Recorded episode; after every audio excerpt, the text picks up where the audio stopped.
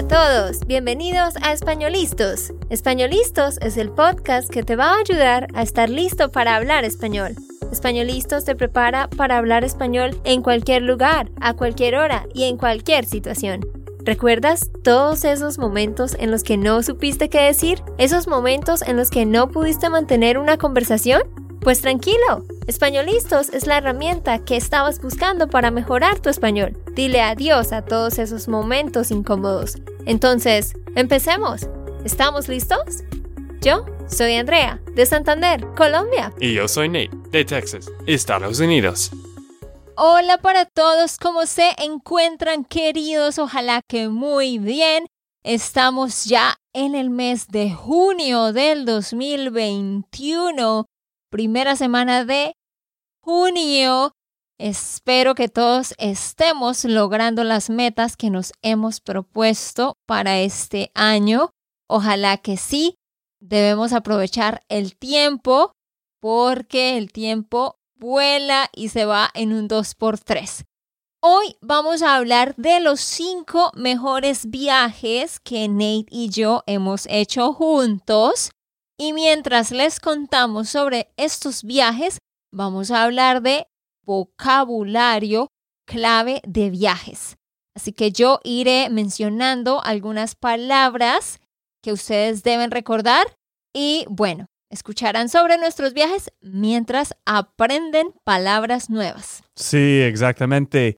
Nosotros tenemos que recordar estos viajes que hemos hecho en estos últimos cinco o seis años, ¿cierto? Sí, seis años ya. Seis años y pues va a ser interesante de hablar un poco sobre estos lugares y, y bueno, ¿algo más que quieres decir?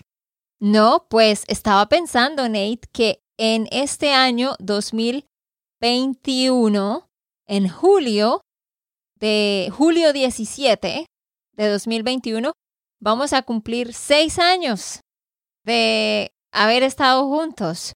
Un año y medio de novios y cuatro años y medio de casados. El tiempo está volando. Mm, sí, y ahora, pues después de la pandemia, pues no puedo decir después de la pandemia porque hay algunos países que todavía tienen muchos casos y todo eso. Pero, Aún estamos en pandemia realmente. Sí, pero realmente creo que al menos podemos ver un fin de este virus, o espero que sí. Y la gente está viajando más. He visto que mucha gente está viajando por el avión en estas semanas y meses porque pues la mayoría de personas en Estados Unidos y Canadá está, ya está vacunado. Y pues espero que el resto de este mundo también pronto, que este virus por fin puede salir. Ajá, sí, qué bueno que ya eh, muchísimos están vacunándose. Sin embargo, les cuento que en Colombia el proceso de las vacunas está muy lento Ahorita solo están vacunando a las personas mayores de 50, así que para la gente como mis hermanos que tienen 20, 20 y algo de años, quizás tengan que esperar al menos un año más para vacunarse. Así que sí, qué bueno que ya estamos avanzando, qué bueno que todo ya se está normalizando en muchos lugares y podemos volver a viajar. Bueno chicos, ¿cuál ha sido el mejor viaje que nosotros hemos tenido? fue a Machu Picchu, Perú. Número uno, Machu Picchu, Perú.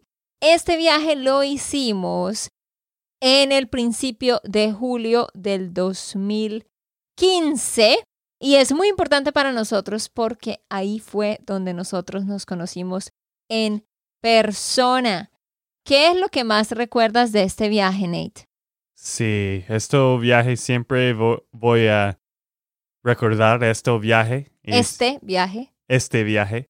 Siempre voy a tener muy buenos pensamientos de esto porque antes he conocido a ti o te he conocido. Te había conocido. Ah. Porque dijiste antes, te refieres al pasado. I had known you. te había conocido. Ujú. Estábamos hablando por Skype por un año y medio Ujú, en todo ese tiempo como amigos.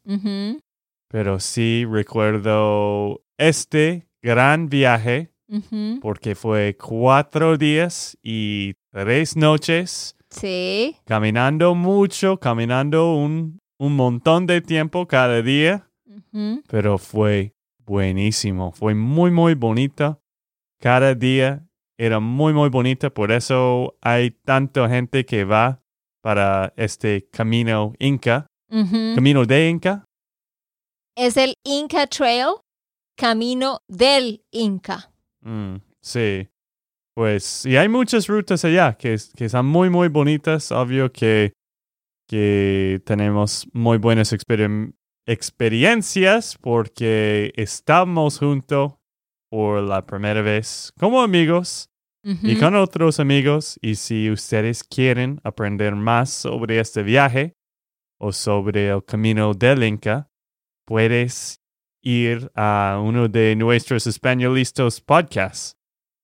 Es el episodio 008, número 8. Era uno de nuestros principios, creo que Nuestros primeros. nues- ah, sí.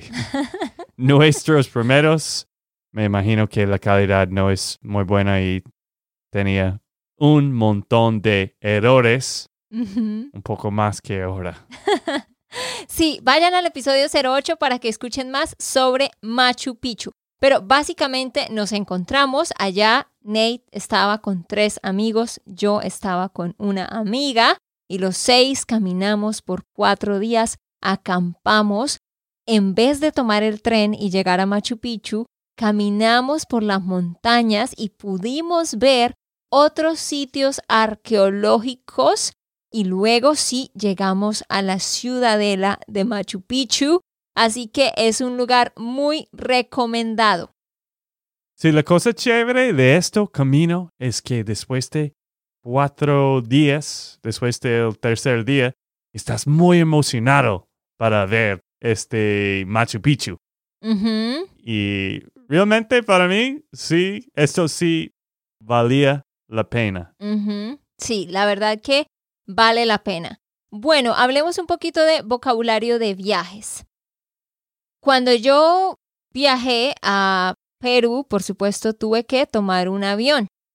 Entonces, cuando tú vas a viajar a otro país, ¿qué es lo primero que tienes que hacer?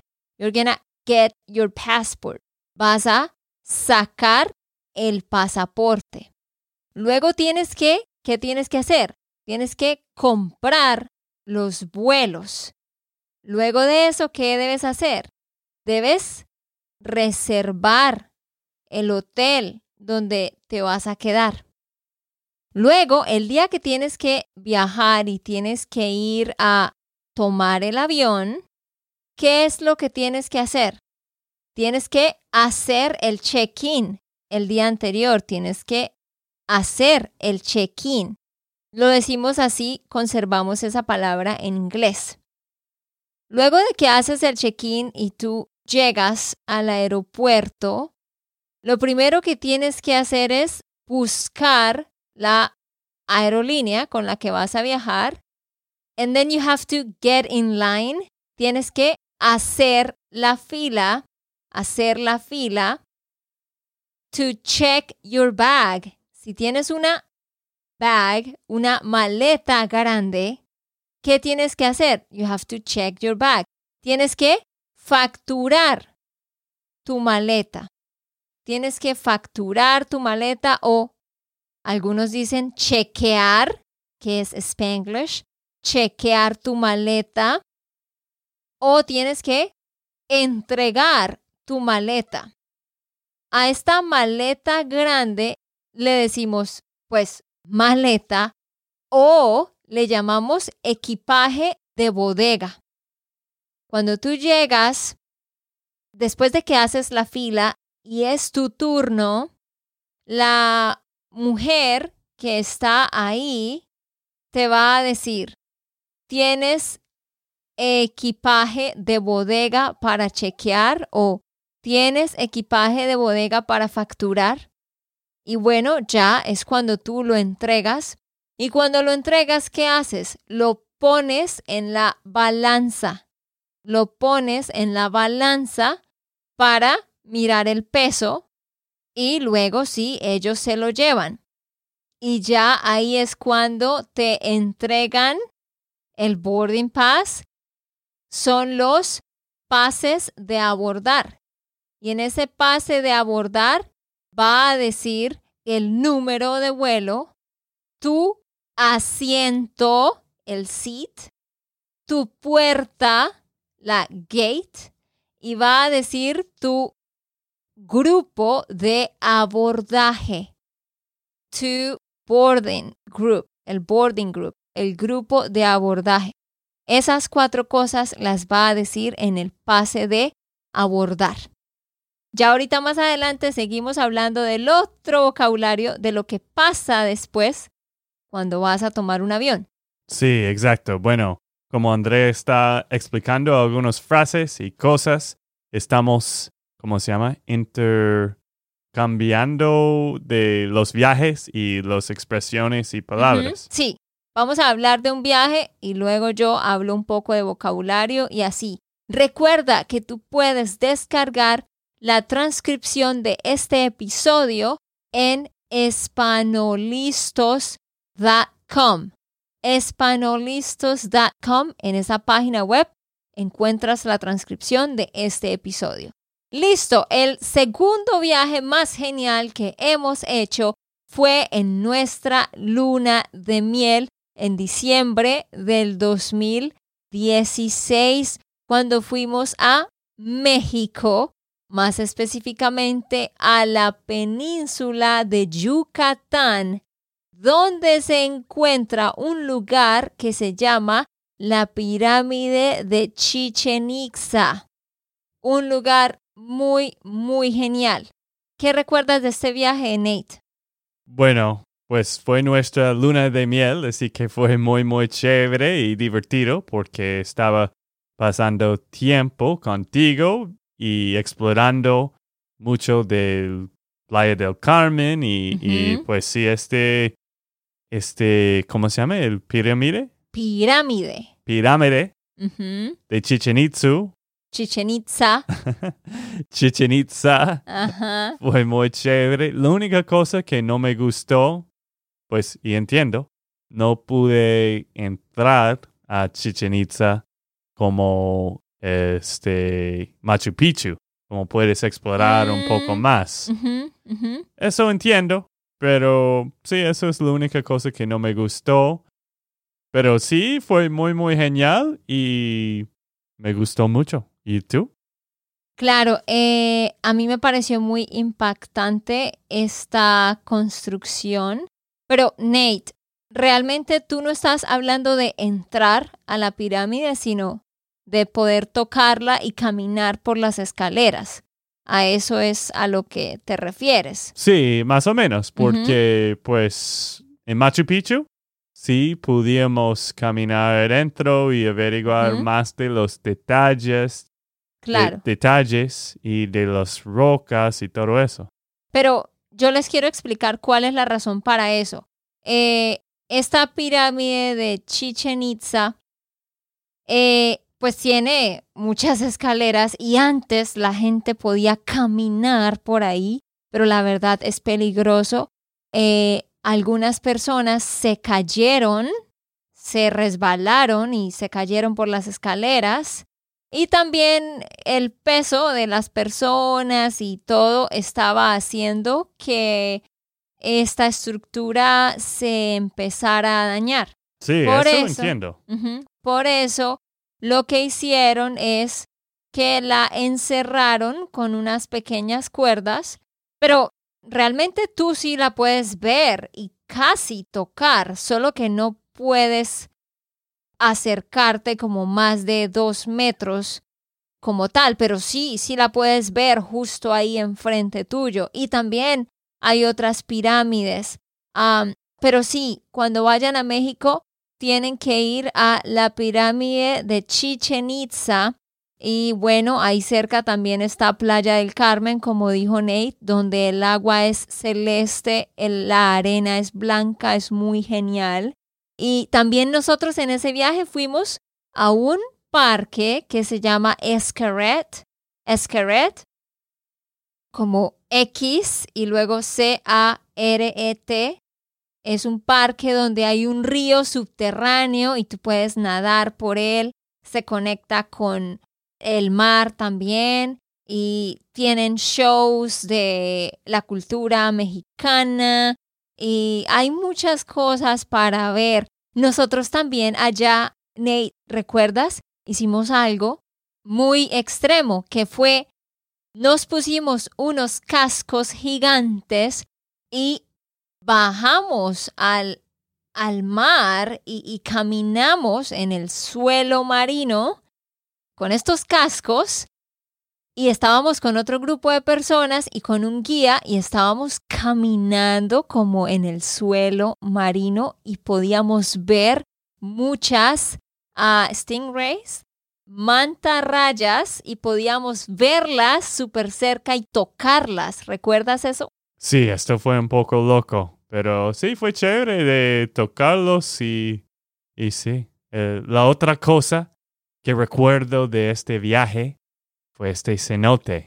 Y creo que tú tienes muy malos recuerdos de este cenote, ¿cierto? ¿Qué es un cenote? Son esos pozos de agua que son muy profundos, que están como subterráneos. O sea, que tú estás caminando y, y hay un hueco grande en, en la tierra y tú miras hacia abajo y en el fondo hay agua. Entonces construyen unos caminos subterráneos para bajar y poderse meter. Eh, Nate, tú estabas muy emocionado de meterte ahí, ¿no? sí, porque fue muy chévere y el ambiente fue muy bonita. Pero para ti, tú tenías mucho miedo por eh, la profundidad del agua, porque era como, no sé, como 100 era, era muy profundo, como 100 metros de profundidad, algo así. Creo que incluso más.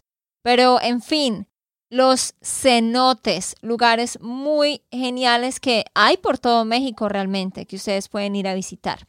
Bueno, continúo con más vocabulario de viajes. Después de que tú facturas tu equipaje de bodega, eh, tú te vas a el Security Checkpoint. ¿Cómo se llama eso? Eso es un punto de control de seguridad. Entonces, cuando llegas al punto de control de seguridad, tienes que hacer la fila de nuevo. Luego tienes que mostrar tu identificación y tu pase de abordar. Y luego tienes que take off your shoes, your belt, your jacket tienes que quitarte los zapatos, la correa, la chaqueta, cualquier cosa de metal. Tienes que sacar el papel de tus bolsillos y luego tienes que poner esto en unas bandejas, eso se llama bandejas, el recipiente donde pones estas cosas. Y también tienes que poner tu bolso o mochila que llevas en tu espalda y tienes que poner tu carry-on. ¿Cómo se le dice al carry-on? Equipaje de mano. Lo pones ahí encima y tienes que push it, tienes que empujarlo hacia el escáner de rayos X para que sea revisado. Y ya luego de eso pasas por los rayos X, tú también, y al otro lado ya recoges tus pertenencias, your belongings, you pick them up, recoges tus pertenencias, te pones la chaqueta, te pones los zapatos, la correa, etc. Y ya te vas a buscar la puerta de abordaje. Entonces, espero que este vocabulario les esté sirviendo. Vamos para nuestro siguiente viaje número que fue un viaje muy icónico para nosotros y fue cuando fuimos al parque Yosemite en el 2016. Sí, este viaje fue una locura, ¿no? Este viaje. Este viaje. Este Sí. y esta. Uy, qué difícil. Este viaje fue una locura porque caminábamos como 20 millas, ¿cierto? No recuerdo cuántas millas fueron. Fue mucho. Porque sí hicimos toda la caminata del Half Dome. ¿Cómo se dice esto en español? No, no sé. Ese es un nombre propio del lugar, entonces realmente no se traduce.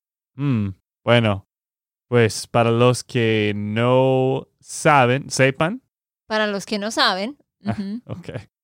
Para los que no saben, este viaje o este camino de Half Dome es muy largo.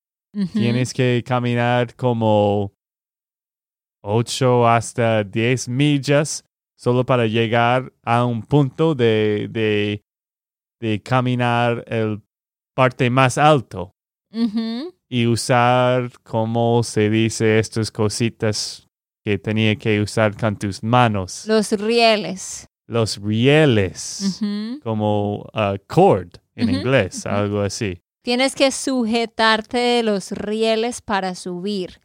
Pero quizás haya algunos estudiantes que no sepan de qué estamos hablando. Pues les cuento que en California, Estados Unidos, hay un parque nacional que se llama Yosemite. Y pues ahí hay bosques, por supuesto, hay muchas montañas, hay diferentes animales, hay un río, también hay una cascada gigante que es muy característica de allá. Y lo más icónico que hay en este lugar es una piedra gigante.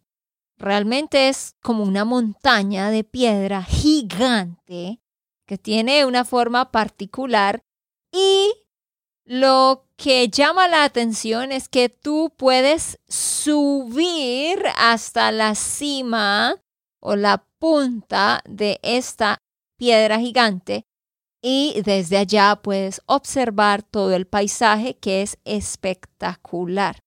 Para los que no saben de este lugar y lo quieren buscar en Google, ¿cómo se deletrea? Y-O-S-E-M-I-T-E. Yosemite Park. ¿Listo? Entonces sí, se los recomendamos. Nosotros fuimos allá con la hermana de Nate y el esposo de ella y unos amigos. Y subimos esta montaña, como Nate dijo, estábamos sujetándonos de los rieles. Es un poco peligroso porque si te caes, pues puedes morir literalmente, pero es una experiencia muy única. Sí, sí. Pues eh, este parque nacional de Yosemite es un clásico, es muy, muy bonita.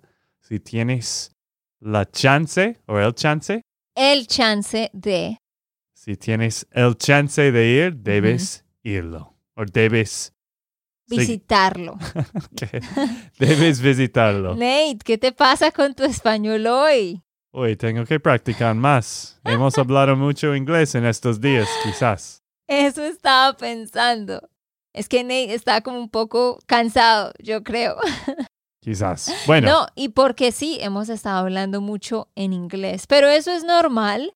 A mí me pasa también, a todos nos pasa. Hay días en los que vamos a tener un poquito más de problemas, pero eso es normal. Le pasa a Nate, me pasa a mí. Estoy segura que a ti también. Es parte del aprendizaje. Bueno, sigamos con lo de ir hacia la puerta de abordaje. Pues cuando tú llegas a tu puerta de abordaje, eh, te vas a sentar en una silla o en un asiento y vas a esperar hasta que la azafata dé la orden de abordar. Luego ella va a llamar a los diferentes grupos de abordaje. Tú vas a tener que pararte y hacer la fila. Luego vas a mostrar tu pase de abordar. Ellos van a escanearlo y luego vas a entrar al avión y vas a buscar tu asiento, para lo cual vas a tener una fila con un número específico y una letra específica.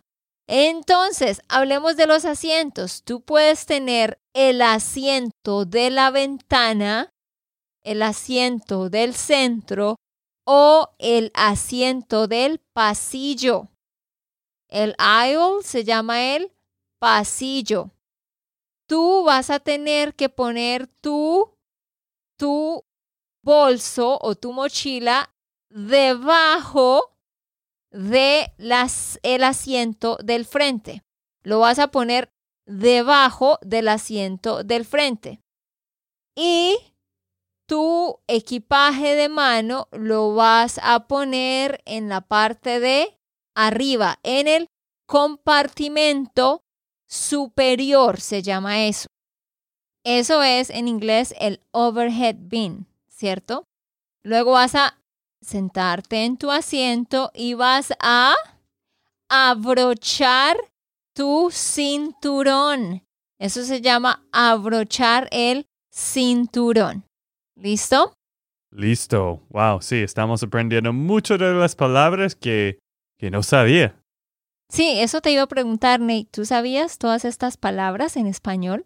No, porque, pues algunos, pero la mayoría no es, estoy usando diariamente o, ¿cómo se llama? Semanalmente. No, bueno, diariamente o en mi vida cotidiana o frecuentemente. Ajá. Sí. Eh, pero bueno, esto es bueno para que lo sepan, para cuando ustedes viajen a Latinoamérica, estén viajando en Latinoamérica, pues esas son las palabras que ustedes van a escuchar. Listo, el siguiente lugar es el Parque Nacional Banff en Canadá. Allá fuimos en agosto del 2018 con la familia de Nate y fue súper genial. ¿Qué hicimos, Nate? Sí, tengo muy buenos recuerdos de este lugar. La única, el único problema fue que había mucho humo. Porque en el lado de Banff, en en como British Columbia, no sé cómo se dice en español. Columbia Británica. Sí, había muchos fuegos, así que no pudimos ver todo, pero sí, realmente este lugar, este parque nacional de, de Banff es re bonita. Hicimos algunas caminatas en los lagos y y pues no me recuerdo mucho los nombres, pero recuerdo que quedábamos en una Airbnb, una casa grande que fue muy bonita y, y afuera pudimos ver los, eh, ¿cómo se dice estos? Los alces. Los alces, sí. ¿Cómo se llaman en inglés? Elk. Ah, sí, esos. Los alces. Sí, fue un viaje muy genial. Eh, pero Nate, tú dijiste eh, fogatas. No, incendios. Mm, sí, incendios. Un fire, cuando es un fire grande en un bosque, se llama un incendio. Dije fuegos, creo ah, que. Eso, eso, dijiste fuegos. Pero incendios, sí, mejor. Fire es, es el nombre en general, es, un, es el fuego, pero una fogata es cuando tú haces un fire en tu casa ¿sí? En la chimenea, esa es la fogata. Pero así grande en los bosques es un incendio. Sí, había mucho humo a causa de los incendios, así que en diferentes momentos no pudimos apreciar los paisajes, eh, pero igual pudimos ver el lago Louis, el Lake Louis, que es muy icónico de allá, y el hotel que hay allá. Hicimos varias caminatas, pudimos ver un lago que es de color celeste muy bonito desde arriba, desde la montaña. Eh, sí, fue muy genial. Sí, este lago Lewis es muy, muy claro, ¿no? Muy, muy azul, algo icónico de allá. algo muy único. Único. Bueno, hablemos de el último lugar que nos ha encantado, por supuesto, Colombia. Cuando Ney y yo nos conocimos en julio del 2015, eh, estuvimos la primera semana en Perú, luego en Ecuador Y luego las últimas dos semanas de julio estuvimos en Bogotá, Bucaramanga y Cartagena. Esa era la primera vez que, que Nate visitaba Colombia. ¿Qué recuerdas de este viaje, Nate? Bueno, esto fue muy chévere porque estaba contigo por este primer mes que, he conocido en persona. Y Cartagena era algo muy mágico, pues allá era...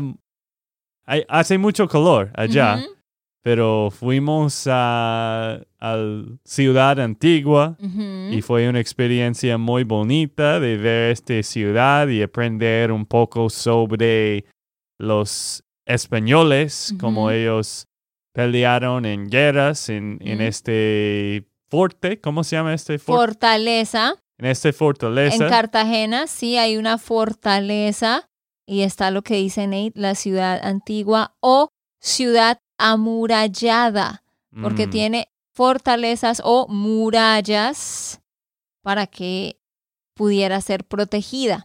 También hay un castillo, ¿no? El castillo de San Felipe.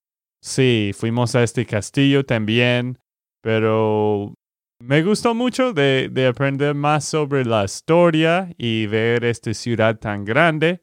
Es un poco turística, pero a mí me gusta. ¿Y a ti? Sí, eh, Cartagena es una ciudad muy linda, se la recomendamos. En Cartagena hay una cantidad de playas hermosas que pueden visitar. Eh, la cultura, la música, la comida de mar, eh, las casas coloniales, es, es perfecto, solo que hace mucha calor.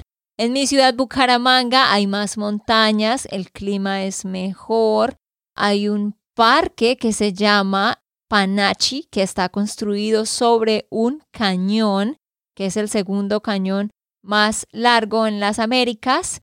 Y ahí también hay un teleférico desde el que pueden observar lindos paisajes. En Bogotá también hay muy buenas cosas para ver, museos, pueblos cercanos. En fin, Colombia, por supuesto, tiene mucho que ustedes pueden visitar. Sí, no pudimos hablar de los cinco mejores lugares que hemos visitado y no decir nada sobre Colombia, ¿cierto? Claro, claro, es que Colombia hace parte de esa lista. Bueno, yo digo que cada país tiene su encanto, ¿no? Entonces la verdad es que en cada país hay cosas únicas y hermosas por ver. Sí, pues eso es un buen punto, porque aquí en Nashville hay muchos lugares que no conocemos. Y cuando tenemos amigos aquí, sí estamos explorando un poco más. Pero con eso estaba pensando, ¿por qué no estamos explorando más sobre los lugares cerca de nosotros? no sé, creo que todo el mundo hace eso. Siempre queremos ir a otros lugares y no apreciamos lo que tenemos ahí al lado. Eh, bueno, queridos, ya vamos a terminar con un poquito más de vocabulario sobre viajar en un avión. Cuando ya eh, el avión va a salir, when it takes off, decimos que el avión despega. To take off, despegar. El avión despega. Y luego cuando el avión lands, eso es to land, es aterrizar. Luego de que el avión aterriza, tú te bajas del avión, recoges tu equipaje de mano y tu bolso, sales por el pasillo y luego vas a recoger tu equipaje de bodega y lo recoges en el carrusel. Esa cosita que da vueltas y tiene todas las maletas, eso se llama el carrusel.